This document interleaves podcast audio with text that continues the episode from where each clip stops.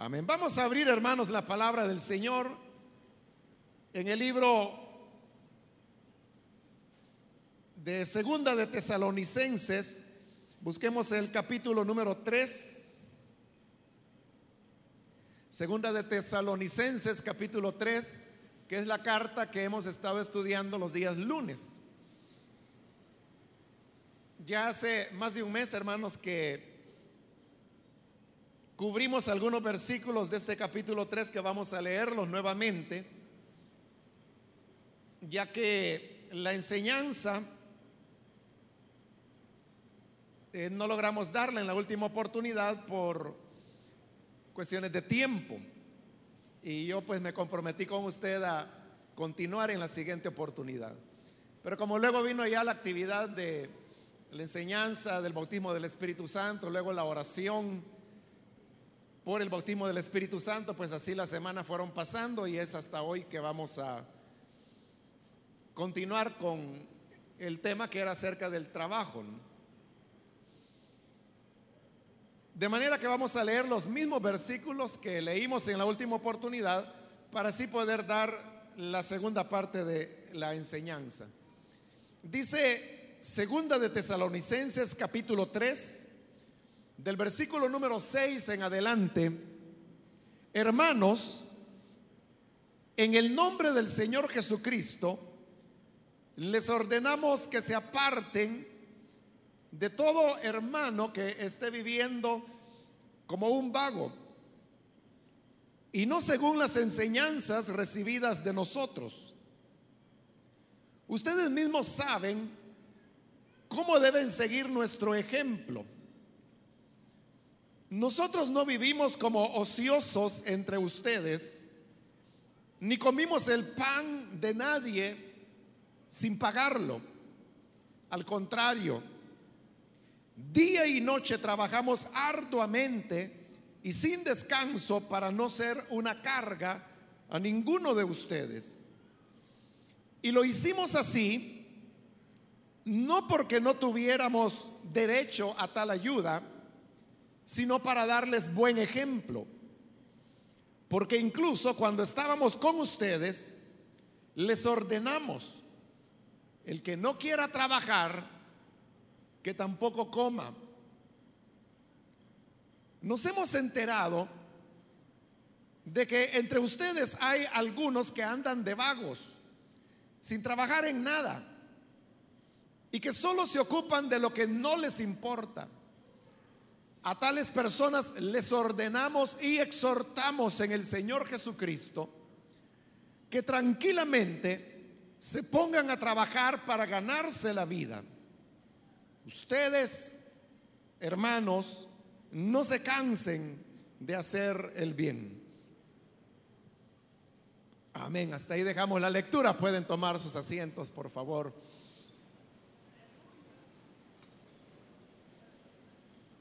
Como dije, hermanos, antes de la lectura, el día de hoy vamos a completar la enseñanza que comenzamos a dar en la última ocasión y que por razón del tiempo no pudimos terminarla. El tema que estábamos desarrollando es acerca de cómo las personas ven el trabajo. Y quizá para resumir en un minuto lo que hablamos la vez anterior, explicamos cómo culturalmente nosotros tenemos una idea acerca del trabajo que hunde sus raíces en el paganismo antiguo y que luego se nutrió durante la Edad Media y que luego vino a nuestro continente a través de los conquistadores quienes profesaban la religión católica romana. Dentro del catolicismo existe la, la idea que el trabajo es un castigo que Dios estableció sobre el ser humano en razón de que él había pecado. Y desde el momento en que a nosotros nos digan que cualquier cosa es un castigo, inmediatamente vamos a desarrollar una reacción de rechazo o de inconformidad al menos con eso que nos han dicho que es un castigo. Porque nadie quiere ser castigado y nadie quiere pagar penas que cree que no las debe.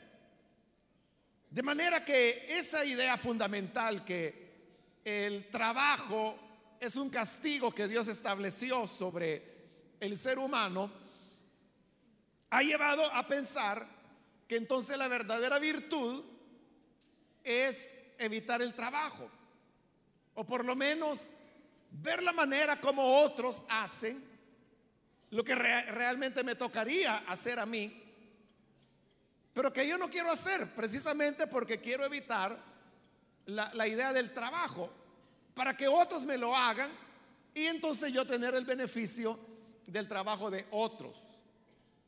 Esta idea, como expliqué también en la primera ocasión, no solamente es una cuestión cultural nuestra, sino que estaba vigente en la sociedad grecorromana, que es donde se impartieron estas enseñanzas que encontramos ahora en esta segunda carta a los tesalonicenses. La idea era que el trabajo no era para los espíritus superiores.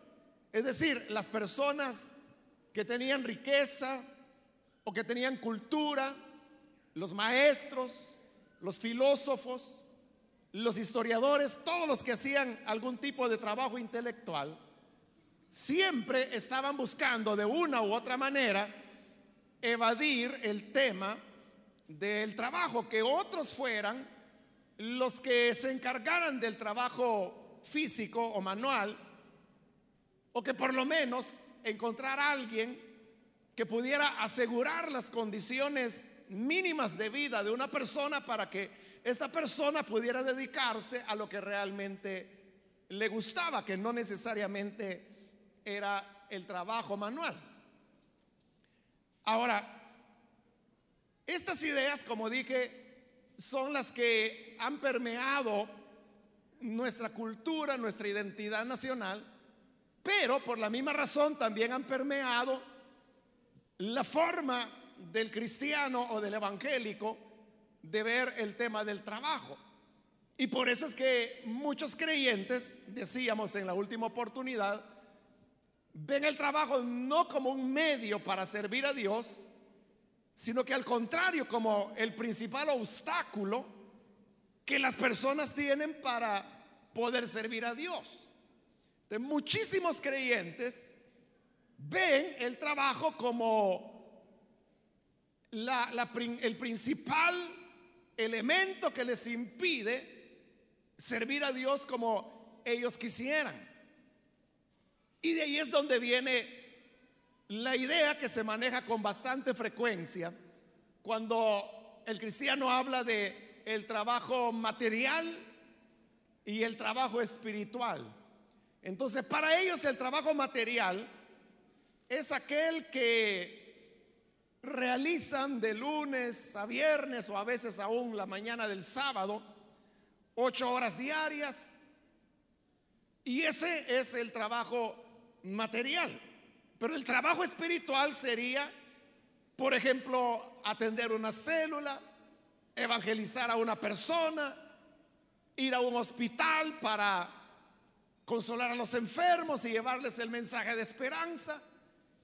Entonces separan lo que ellos llaman el trabajo material del trabajo espiritual, pero al hacer esa separación está ocurriendo algo en el fondo que las personas normalmente no perciben. Y es que al hacer esa categorización y decir esto es lo material y esto es lo espiritual, lo están dividiendo de una manera tal que automáticamente y en el fondo de su mentalidad, ellos están viendo que una cosa no tiene nada que ver con lo espiritual, porque ellos ya dijeron es el trabajo material. Entonces, ese tercio de vida que el creyente dedica, y algunos más, para ganarse su sustento para lo que llama el trabajo material, lo deja ausente, lo deja separado de lo que es su práctica cristiana, porque para él la práctica cristiana será lo que él llama el trabajo espiritual. Mientras no esté desempeñando el trabajo espiritual, entonces piensa que el trabajo material no tiene nada que ver con la obra de Dios. Y no solamente cree que el trabajo material no tiene nada que ver con la obra de Dios, sino que además, como ya dije, lo ve como un obstáculo para su fortaleza cristiana. Y por eso es que muchas personas dicen, ah, si es que si yo no trabajara, yo dedicara mi vida a la oración, a la lectura de la palabra, a compartir el Evangelio con otros, ahí sí que yo pudiera orar todo lo que quisiera y leer la Biblia todo lo que quisiera sin que tenga que estar preocupado que si estoy o no en horas laborales. Entonces ve el trabajo material no solo como separado de su vida cristiana, sino que lo ve como un obstáculo a su vida cristiana. Entonces se desarrolla la idea que lo que hay que hacer es evitar el trabajo, porque eso me debilita espiritualmente. ¿Cuántas personas no hay que se alejan del Evangelio? Y luego usted le va a visitar y cuando le pregunta, hermano o hermana, ¿qué pasó? ¿Por qué se ha enfriado en su vida espiritual?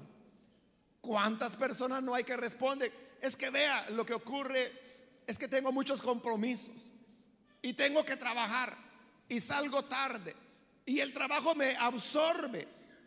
De manera que usted sabe, tanto tiempo sin ir a la iglesia me fui debilitando, enfriando y mire, así es como me fui quedando. Pero entonces note, está atribuyendo su alejamiento de Dios de el tiempo que dedica a trabajar. Y ahí está, es lo que le estoy diciendo. Ve el trabajo como algo que no tiene que ver con la vida cristiana, al contrario, como que se opone. Pero ¿cuál es el problema? Que uno separe las cosas así de una manera tan radical. Bueno, un problema es que usted puede separar las esferas y decir, este es el trabajo material y este es el trabajo espiritual, aunque sea imaginaria la diferencia, ¿no? Pero el problema es que si bien usted puede separar las dos esferas, Usted es la misma persona que está en ambas esferas. Ese es el problema. Que si fuera otro fulano a encargarse del trabajo material y usted del trabajo espiritual, ahí sería coherente lo que dice. Pero el problema al separarlo es que usted no se puede dividir en dos. Es usted quien debe hacer un trabajo material y es usted el que debe hacer un trabajo espiritual. Esto lleva a un conflicto también de carácter ético, porque si las personas separan lo que es el trabajo material del trabajo espiritual, éticamente están pensando que en el trabajo material pueden vivir de acuerdo a las normas que les parezcan mejor, sin importar si esa conducta está acorde a la palabra de Dios o no, porque al fin y al cabo es el trabajo material. Y como es el trabajo material, eso es del mundo. Y eso es únicamente para ganarse el sustento, porque tenemos que comer. Entonces separa lo que es la vivencia de la ética cristiana para reducirla solamente a lo que esa persona está llamando trabajo espiritual. Y no le importa que en el trabajo material esté haciendo fraude, sea irresponsable, sea impuntual, sea mal trabajador. Cree que eso no le está afectando su vida espiritual porque al fin y al cabo eso es en el trabajo material. Hace años, hermanos, voy a hacer el favor de llamarlo hermano, un hermano me lo dijo de una manera cínica, porque él se dedicaba a, negociar, eh, era comerciante, ya ni me acuerdo qué vendía él porque hace años, pero nunca se me olvidó la frase que él me dijo. Como le digo, es cínico de parte de él. No sé cómo se atrevió a decírmelo, pero la cosa es que me lo dijo. Pero la cuestión, él precisamente lo que quería era eso. Hacerme entender que, que él era un gran hermanazo, que él era un gran creyente, que él se llevaba bien con toda la gente de la iglesia, pero que cuando se trataba del asunto de su negocio, que ella era diferente. Y entonces para ilustrarme eso, él me dijo, mire hermano, es que es así, me dijo. Arriba Cristo y abajo el pisto, me dijo.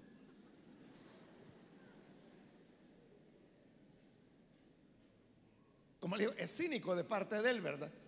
Pero al menos él está siendo sincero. Por eso hice el favor de llamarle hermano. Pero ahí está claro. O sea, él lo está diciendo clarísimamente.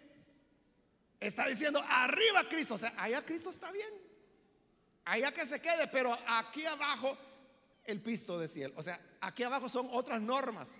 Eso es lo que él quería darme a entender, que él podía ser muy hermano, él podía ser muy creyente, muy lector de la Biblia, muy entonador de alabanzas y todo lo que uno quiera.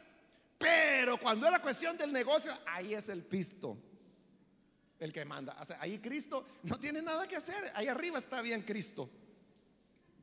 Eso es lo que él quería decirme. Bueno, él, como le digo, al menos fue sincero. Pero hay muchísima gente que no es honesta, que está viviendo eso mismo, pero no llega a la honestidad de reconocer y decir, hombre, entonces yo estoy llevando una vida doble. Una como trabajador, que es pésimo, y otra como creyente, que toda la gente lo tiene como el hermano modelo, como la hermana más devota y entregada, pero que en el área laboral deja mucho que desear. todo esto, esta mala concepción acerca de lo que es el trabajo, es lo que esta carta está queriendo corregir. Porque ese era el problema que se estaba dando en Tesalónica y lo expliqué la vez anterior. Que la gente decía, bueno, como Cristo ya viene, entonces ya no vale la pena trabajar. ¿Para qué vamos a perder el tiempo en lo material cuando hay tanto que hacer, hay tantas personas a las cuales compartirles el Evangelio? A ellos es a los que va dirigido este versículo cuando dice, hermanos, en el nombre del Señor Jesucristo les ordenamos, o sea, no es una sugerencia, no es una recomendación, es una orden, que se aparten de todo hermano que esté viviendo como un vago y no según las enseñanzas recibidas de nosotros. Es decir, que eso de evitar el trabajo, dice ahí, no son las enseñanzas que los apóstoles habían dado. Y como lo va a decir más adelante, la frase que usted se sabe de memoria cuando dice que el que no quiera trabajar, que tampoco coma, en el versículo 10. Y dice, porque incluso cuando estábamos con ustedes les ordenamos, el que no quiera trabajar, que tampoco coma. Había una enseñanza de los apóstoles. Pero esta enseñanza rompía las ideas culturales que había acerca del trabajo. Y entonces, ¿cuál era la enseñanza que los apóstoles tenían sobre el trabajo? Bueno, es la enseñanza que tiene la Biblia. ¿Y qué es lo que la Biblia enseña acerca del trabajo? No es, hermanos, como algunos pensarán diciendo, es que mire, el hombre vivía tranquilo en el Edén. Dios le había dicho que podía comer de toda fruta que dieran todos los árboles que había en el jardín. Solo del árbol del conocimiento y del, bien y del mal no podía comer. Porque Dios había dicho, el día que comas de él, morirás. La historia sigue y dice, bueno, el hombre y la mujer pecaron, cayeron. Y cuando cayeron en pecado, Dios emitió castigo sobre cada uno de ellos y al hombre le dijo, a partir de ese momento, que él ganaría su pan con el sudor de su frente y que la tierra absorbería su fuerza hasta que volviera al polvo, porque le dijo el Señor, polvo eres y al polvo volverás. Esa es la parte de la historia que la gente cuenta. Y entonces dice, ya vio, es un castigo, es un castigo por, por el pecado. Pero repito, el problema ahí es que usted comenzó a contar la historia a la mitad. No la comenzó desde el principio. Porque si usted lee el capítulo 2 de Génesis antes de la caída, claramente dice la palabra de Dios que el Señor le había dicho a Adán,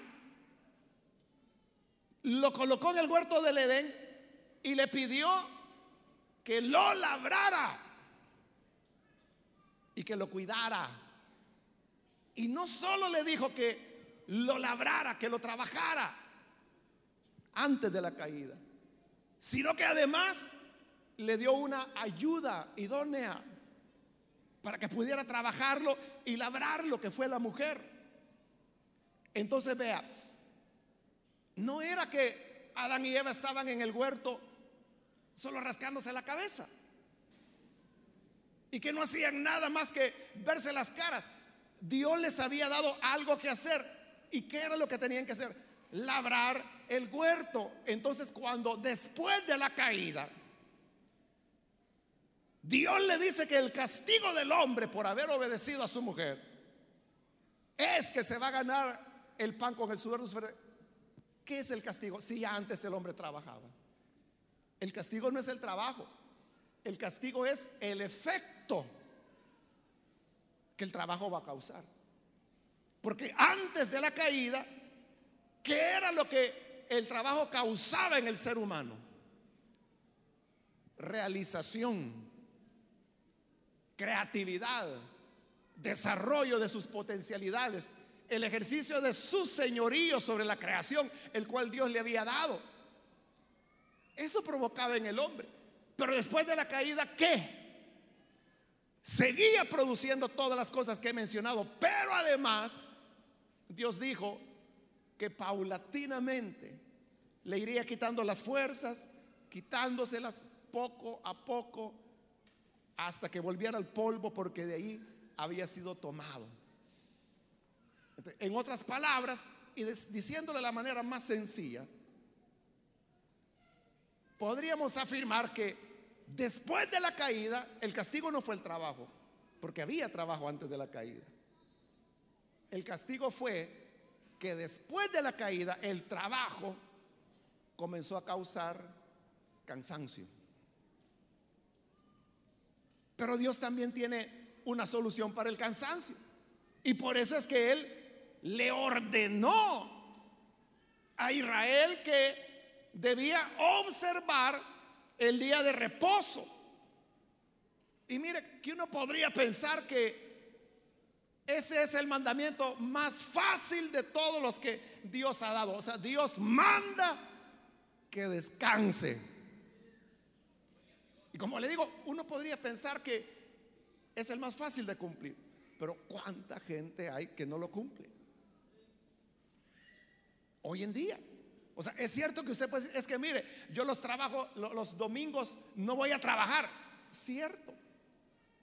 Pero no descansa. Es cuando usted dice, es que tengo que hacer aquí, tengo que hacer allá, tengo que arreglar el techo, porque fíjese hermano que me está cayendo una gotera. Tengo que pintar, tengo que hacer acá. Y la hermana dice, tengo que ir al mercado, tengo que ir a comprar, tengo que cocinar. Y tengo que cocinar para toda la semana, porque ya durante la semana no me queda lugar lo ve, no estamos cumpliendo el mandamiento del Señor. Pero entonces, ¿qué significa el trabajo? El trabajo, en primer lugar, hermanos, es una forma como nosotros adoramos a Dios. El trabajo no tiene que ser visto como un enemigo de la vida espiritual. Al contrario, el trabajo es una herramienta de la vida espiritual. Y es lo que Pablo dice en su carta. Cuando escribe a los siervos, les dice, siervos sirvan a sus amos como al Señor. Eso traducido a las relaciones de trabajo de hoy en día, podríamos decir que sería, hermanos, trabajen como que si lo hicieran para el Señor. Fíjense, ese es el concepto bíblico del trabajo. No es de que, ay, ya viene el lunes, otra vez tengo que ir a pasar ocho horas allí encerrado en la fábrica, en el almacén, en la oficina, en el mercado, donde sea que trabaja. Horas que yo podría dedicar a la lectura de la Biblia, a la oración. Bueno, por lo menos eso es lo que dice, ¿verdad? Pero mire el concepto. Que significa que el trabajo lo está sacando a usted del servicio que pudiera dar a Dios. Entonces, ¿dónde quedan las palabras de la Escritura? Cuando Pablo decía que debemos trabajar como que si fuera el Señor. Y dice más, no sirviendo al ojo humano. Porque cuando el jefe está, todo el mundo está trabajando, todo el mundo está haciendo para aquello para lo cual le pagan. Pero cuando no está, yo no voy a estar enriqueciendo a ese viejo. Yo mejor aquí, aquí traigo una mini Biblia, aquí la voy a leer. Pero la escritura dice, no sirviendo como al ojo humano, sino que trabajando como para el Señor cuando algo lo hacemos para el Señor, ¿qué es lo que cambia? Cambia todo. Porque si algo es para el Señor, usted va a tratar de hacerlo con excelencia. ¿Por qué está usted aquí? ¿Por qué ha pasado vagando los últimos tres meses y le duele la espalda de estar acostado y por eso vino mejor? Yo sé que muchos de ustedes vienen de trabajar, de estudiar, de vender. Y les aseguro que si hubiera sido su jefe que le hubiera dicho, ahí lo espero ahí en Soyapango a las 6 de la tarde, no viene. Pero ¿por qué está aquí? Porque usted dice, es para mi Señor. Es para el Señor. Como es para Él, es lo mejor. Y usted dice, sí, estoy cansado. Quisiera irme ya a la casa y acostarme en la hamaca o donde sea. Quisiera cenar ya y acostarme temprano porque mañana otra vez a las 5 ya estoy en pie de nuevo. Pero ¿por qué no se va a acostar? ¿Por qué está aquí? Porque usted sabe que esto lo hacemos para el Señor. Y como es para el Señor, es lo mejor. Hacemos lo mejor. el trabajo se convierte en un instrumento de adoración cuando lo hacemos bien. Precisamente porque es para el Señor. Entonces, mire, no es que usted tenga que dejar colgada su vida espiritual en el gancho de la casa, porque ni modo, tengo que ir a trabajar. O el joven, tengo que ir a estudiar. Ahí cuando vuelva, tomo de nuevo mi espiritualidad. ¿Por qué la deja? Si usted puede continuar siendo creyente y puede continuar dando testimonio en su trabajo, ¿Y cómo va a dar testimonio? Porque usted dice, pero mire, ahí no nos dejan ni platicar. ¿Cómo voy a evangelizar? Si ni hablar nos dejan ahí. Es que el mejor mensaje no es el que se da con palabras. El mejor mensaje es el que se da con los hechos. Y aquel que es un buen trabajador, que tome el trabajo como una manera de adorar a Dios en la forma en que lo hace, demuestra integridad, demuestra puntualidad, lo hace con verdadera pasión, porque como es para el Señor, no es para el gordo de su jefe. No es así. No es para la señora brava que tiene de supervisora. No es para ella, sino que usted lo está haciendo para aquel que quiso morir en la cruz del Calvario por cada uno de nosotros. Amén. Como es para Él, entonces el trabajo se convierte en la manera como lo adoramos. Y desde ese punto de vista, el trabajo ya no es un obstáculo para usted. A partir de ese momento se convierte en una manera de adorar al Señor. Pero hay más acerca del trabajo. Cada vez, hermanos, que nosotros trabajamos, el trabajo va a llegar, el trabajo que usted hace va a llegar a servirle a alguien. Si usted vende, lo que vende le va a servir a alguien. Si usted construye, lo que construye le va a servir a alguien. Si usted fabrica algo, lo que fabrica le va a servir a alguien. Si cose, lo que cose le va a servir a alguien. El que enseña, lo que está enseñando le va a servir a alguien. ¿Qué significa eso? Que el trabajo siempre en el fondo puede ser tomado como un servicio al prójimo. Como una manera de servir a, los creyentes y no creyentes. Porque el trabajo siempre está produciendo algo que va a beneficiar a las personas. Entonces, vea, usted puede realizar el trabajo con amargura. Pudiera desarrollarlo como ni modo, tengo que ganar. Como de algo tengo que trabajar. A mí no me gusta, pero como esto es lo único que tengo, si tuviera otro trabajo me fuera, pero como no hay, me aguanto. Está trabajando mal. Y la persona que trabaja mal, ¿qué va a producir? Malos productos. Que van a llegar un día a otras personas y esas otras personas van a recibir menos por lo que pagaron.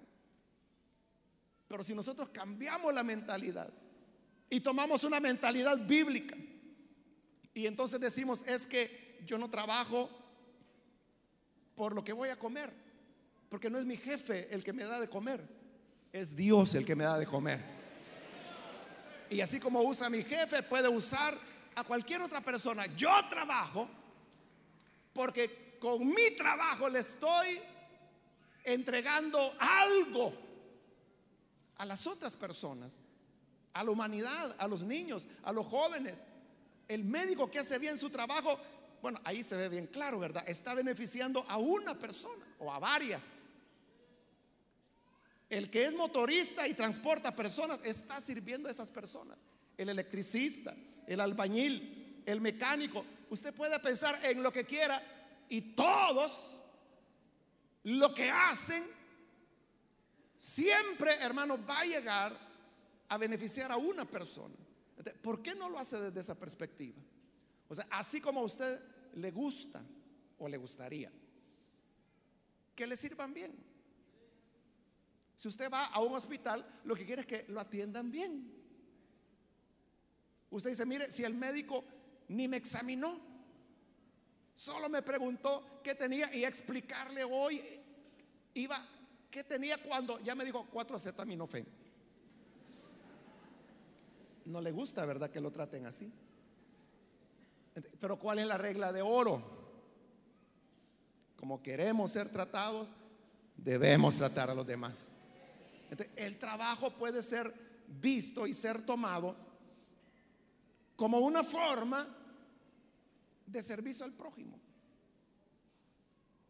Entonces, vea, a través de lo que vamos diciendo, uno puede notar que el servir al Señor no es algo, hermanos, que dependa de la cultura o de cómo nos han enseñado o de lo que la gente dice que el trabajo es un castigo y entonces yo lo que tengo que hacer es evitarlo. Nuestra concepción y nuestra idea del trabajo debe venir de las escrituras. Y entonces de las escrituras aprendemos porque allí se nos enseña que es una manera de adorar a Dios. el trabajo realmente me estorba, me obstaculiza para mi fe o para mi espiritualidad. Yo le diría, depende. Depende cómo usted lo toma. Si lo toma así como el trabajo material y que eso no tiene nada que ver con Dios, sí, al menos en su imaginación le estorba. Pero si usted sabe que usted no se puede partir en dos y que ese creyente diácono es el creyente trabajador también. ¿Cómo va a ser que en el trabajo es una cosa y como diácono es otra? Como diácono es tremendo. Si así como es diácono trabajara, ya fuera rico. Y si así como trabaja fuera diácono, ya lo hubieran quitado hace tres años. Pero ¿por qué separamos así las cosas? Porque tenemos una mala idea acerca del trabajo. Pero las enseñanzas de los apóstoles eran la, excelencia del trabajo, al punto que, por eso dice en el 8, no comimos el pan de nadie sin pagarlo. Fíjense, eran los apóstoles. Al contrario, Día y noche trabajamos arduamente y sin descanso para no ser una carga a ninguno de ustedes. Se recuerda de Pablo que él andaba con su equipo misionero. ¿Y quién sostenía el equipo misionero de Pablo? Él. Trabajaba haciendo tiendas. Y mire el versículo 9. Y lo hicimos así. Y oiga esto. No porque no tuviéramos derecho a tal ayuda, sino para darle buen ejemplo. eso es lo tremendo que ese Pablo, que allá en Primera de Corintios 9 dice que el que trabaja para el Señor debe comer del Señor. Es decir, el obrero digno es de su salario, dice Pablo.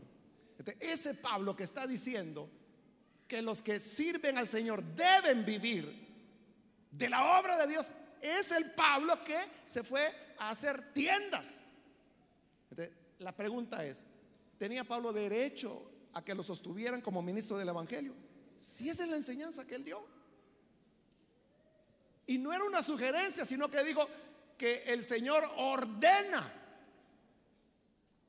que fuera así. La gran pregunta es, si él ordenaba que los ministros del Evangelio vivieran del Evangelio, ¿por qué se fue a trabajar él? La respuesta la hallamos aquí, para darle buen ejemplo. O sea, para enseñarle. Es decir, Pablo, hermano, le metía duro al trabajo. Él hacía tiendas, pero esas tiendas las hacía para el Señor como que si era una tienda que Jesús iba a usar. Entonces le decía, no, esto es para mi Señor. Imagínense que usted hace zapatos y que un día el Señor Jesús viniera y le dijera, hijo, me han dicho que eres buen zapatero, hazme un par. ¿Cómo haría usted ese par de zapatos para Jesús? A un zapato le pondría una horma de un número y al otro del otro. O a los dos zapatos le pondría horma derecha o cortaría mal, o le faltó un pedazo de cuero y le pegó una tira de plástico. Así le haría los trabajos al Señor. O sea, como es para el Señor, usted daría los mejores zapatos que usted no imaginó que podía hacer. Eso es lo que Pablo hacía. Lo hacía para el Señor, estaba adorando al Señor y sabía que los que compraran esas tiendas serían beneficiados como prójimos servidos por el trabajo de un creyente. Entonces, cuando cambia eso, es donde la, la, imagen y la idea que tenemos acerca del trabajo llega a ser totalmente diferente. Y por eso es que en el 12 dice a manera de resumen, les ordenamos y exhortamos en el Señor Jesucristo que tranquilamente se pongan a trabajar para ganarse la vida. Cristo viene pronto, pero mientras no venga, tranquilamente, siga trabajando. O sea, no hay por qué desesperarse. Decir, no, es que ya viene, hermano. Y si me voy a trabajar, no voy a poder evangelizar a las personas.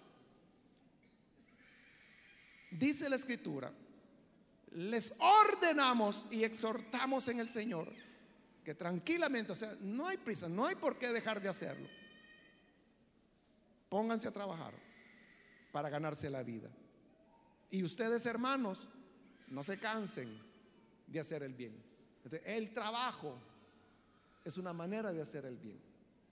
No es una manera de estar divorciado de la vida espiritual. El trabajo puede ser, debe ser un instrumento de adoración, de servicio al prójimo y como lo dice ahí la escritura, de hacer el bien. No crea que es solo para cubrir apariencias y ganarse la vida. No es solo, es que si no es así, tengo que ir a robar. Peor, ¿verdad? El trabajar es una forma de hacer el bien. Y sabe, a estas personas que hacen las cosas bien, es el tipo de trabajador que la gente anda buscando. O sea, si usted fuera dueño de un taller, ¿qué tipo de trabajador quisiera? Araganes, irresponsables, que a veces llegan, no llegan, o que llegan tarde, o que si llegan, lo que hacen, lo hacen mal, ese tipo de trabajador quiere. No, usted quiere el mejor. Y usted prefiere tener uno, pero bueno, que un par de araganes que no hacen nada. Porque no es usted así. Ese tipo de trabajador y de trabajadora es lo que los empleadores andan buscando. Entonces, vea, no solo se va a beneficiar usted, porque si va a hallar trabajo y le van a remunerar bien, porque un trabajador así nadie lo quiere perder. Nadie lo quiere perder. Pero el que no es así, ahí está el jefe diciendo, ojalá que este se vaya. Ojalá que este un día ya no venga. Ojalá que falte tres veces sin justificación para que así no le indemnizo y lo he hecho. Pero si usted es buen trabajador, el día que falte, ahí le van a estar llamando. ¿Qué le pasó? ¿Tiene algún problema? ¿Le puedo ayudar en algo? ¿Le puedo dar un anticipo si necesita algo?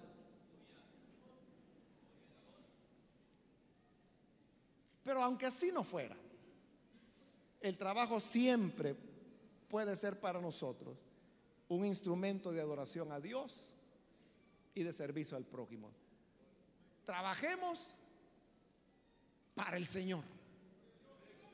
Y hagamos las cosas de tal manera que el prójimo, como le dije, pueden ser hasta creyentes.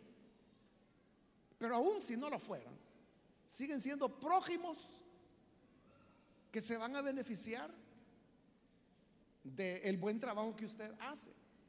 Y usted no está perdiendo el tiempo. Con eso está dando testimonio. Sus compañeros le van a decir, mira, yo veo de que vos sos diferente. Porque nosotros, viendo la forma como nos llevamos algo de aquí de la empresa, estamos. Y en cambio vos vemos de que no sos así. ¿Qué te pasa? O, o sos familia del dueño. Esa es la puerta que se le abre para usted decir, no, es que yo no trabajo para el dueño. Yo trabajo para alguien que está más arriba. Más arriba del dueño. ¿El papá del dueño? No, más arriba todavía. Pero más arriba, ¿quién? El presidente. No, más arriba todavía. Hasta que tendrá que decirles, mi jefe es Jesucristo, el Hijo de Dios. Amén. Y eso se convierte en el testimonio más sólido y más consistente. Porque le dije, una obra dice más que cien mil palabras. Hay gente que habla como loro y repite y repite versículos, pero pura lora, ¿verdad? Que repite y ni sabe lo que está diciendo. Pero es tan mal trabajador que ¿quién le va a creer? Va a decir, Dios me libre, con Dios me guarde, que yo me haga evangélico, porque te voy a hacer holgazán como este. Pero si usted es un modelo, Entonces, va a decir, mire, yo quiero ir a esa iglesia porque veo que todos los que van a esa iglesia prosperan y tienen buenos puestos y son los que ascienden y les dan incremento de salario, le están nivelando todos los años. Y como que no, si son excelentes trabajadores. Entonces la pregunta sería, ¿para quién trabaja usted?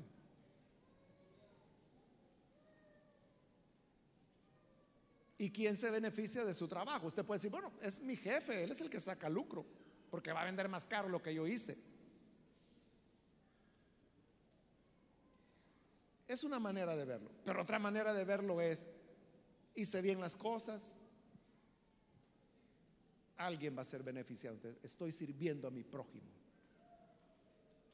Y eso es el Evangelio en acción. Así que hermanos, esta es la parte que complementa lo que habíamos enseñado inicialmente. Y quiera Dios de que podamos comprenderla, pero más importante que comprenderla es llevarlo a la práctica en nuestra vida diaria. ¿Cuántos van a ir a trabajar mañana? Bueno, a los estudiantes no les pregunto porque no van a ir mañana. Solo los que están en las Olimpiadas tienen que ir mañana o, o dicho más cariñosamente, ¿verdad? Sus cursos de nivelación. Pero por eso está ahí. Porque vio el estudio como un castigo. Y no como una manera de glorificar a Dios. Y mostrar la sabiduría que solo el Señor puede dar. Amén. Vamos a orar, vamos a cerrar nuestros ojos. Vamos a inclinar nuestro rostro. Y así, hermanos, con nuestros ojos cerrados, antes de hacer la oración, yo quiero invitar, si hay con nosotros alguna persona, algún amigo o amiga que todavía no ha recibido al Señor Jesús como su Salvador. Yo quiero invitarle para que usted no vaya a perder esta oportunidad y pueda creer en el Señor Jesús. El Señor no solamente ha venido para darnos una vida religiosa o una vida de iglesia. La vida que Jesús da es eso, es una vida que abarca todas las áreas de la existencia humana, incluido el trabajo. Si usted quiere esa transformación en su vida, le invito para que usted no desaproveche la oportunidad y que hoy pueda venir al Hijo de Dios. ¿Quiere usted venir? Le invito para que donde está se ponga en pie en señal que desea recibir al buen Salvador. ¿Hay algún amigo o amiga que hoy recibirá al Hijo de Dios como su Salvador? Puede ponerse en pie. Ahí en el lugar donde se encuentra.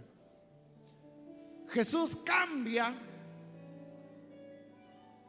nuestro dolor en alegría. Y aquello que para usted puede ser un yugo pesado, la gracia del Señor la puede cambiar en un deleite. Aquí hay un niño que viene, bienvenido. Alguien más que necesita venir para creer en el Señor, puede ponerse en pie. Vamos a orar. ¿Alguna otra persona que hoy necesita venir para creer en el buen Salvador? Póngase en pie, ahí en el lugar donde se encuentra y con todo gusto vamos a orar por usted para que la gracia del Señor le alcance. ¿Hay alguna persona? ¿Algún amigo o amiga que necesita venir Póngase en pie y vamos a orar por usted. Si está cansado de la vida rutinaria, si está ya fatigado, fatigada, de no tener un cambio, una transformación, Hoy es el día cuando usted puede cambiar totalmente la dirección de su vida. Póngase en pie. Venga, vamos a orar con toda confianza. Póngase en pie. También quiero invitar si hay hermanos o hermanas que se han alejado del Señor. Pero hoy necesita usted reconciliarse. Quizás se alejó precisamente por esto. Porque usted dijo, ya no me quedó tiempo de venir a la iglesia. Pero quiero decirle que ese tiempo que usted cree que no podía haber usado para servir a Dios, pudo usarlo para adorar al Señor para servir al prójimo.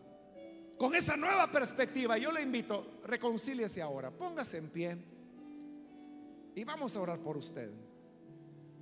¿Hay algún hermano o hermana que hoy necesita reconciliarse?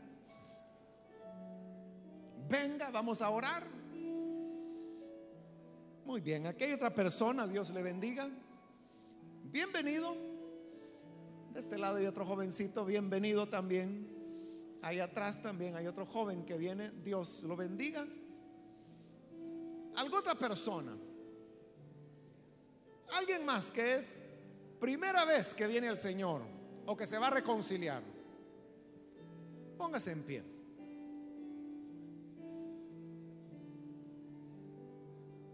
Acérquese, vamos a orar por usted.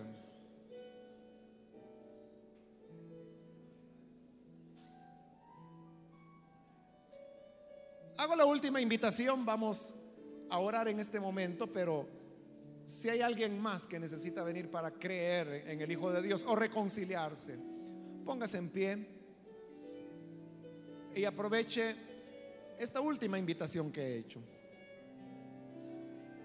No la deje pasar. Muy bien, aquí hay otra persona. Bienvenida. Dios le bendiga. de este lado. Y otro joven que pasa, bienvenido también.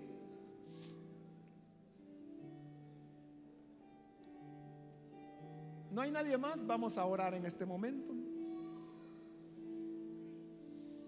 Bien, acá hay otro jovencito, bienvenido también.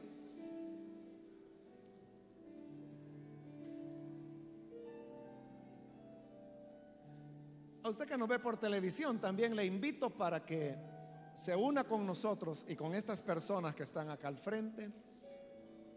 Reciba al Señor en su vida, oremos juntos.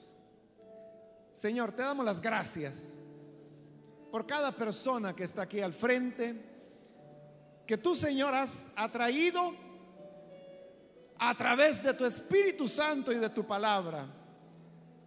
Te pedimos por ellos como también por aquellos que a través de radio o televisión, están abriendo sus corazones. Están, Señor, creyendo a tu palabra, reconciliándose contigo. Te ruego, Padre, que tú puedas transformarles, cambiarles y que a partir de hoy puedan ser modelos de hijos tuyos donde quiera que se mueven. No solo dentro de la iglesia, en el trabajo, en la calle, en casa. Que en todas las áreas tú seas glorificado en cada uno de tus hijos y tus hijas. Bendícele, Señor, quédate con ellos. Que tu mano poderosa les guarde, les guíe todos los días de su vida. En el nombre de Jesús nuestro Señor lo pedimos. Amén. Amén.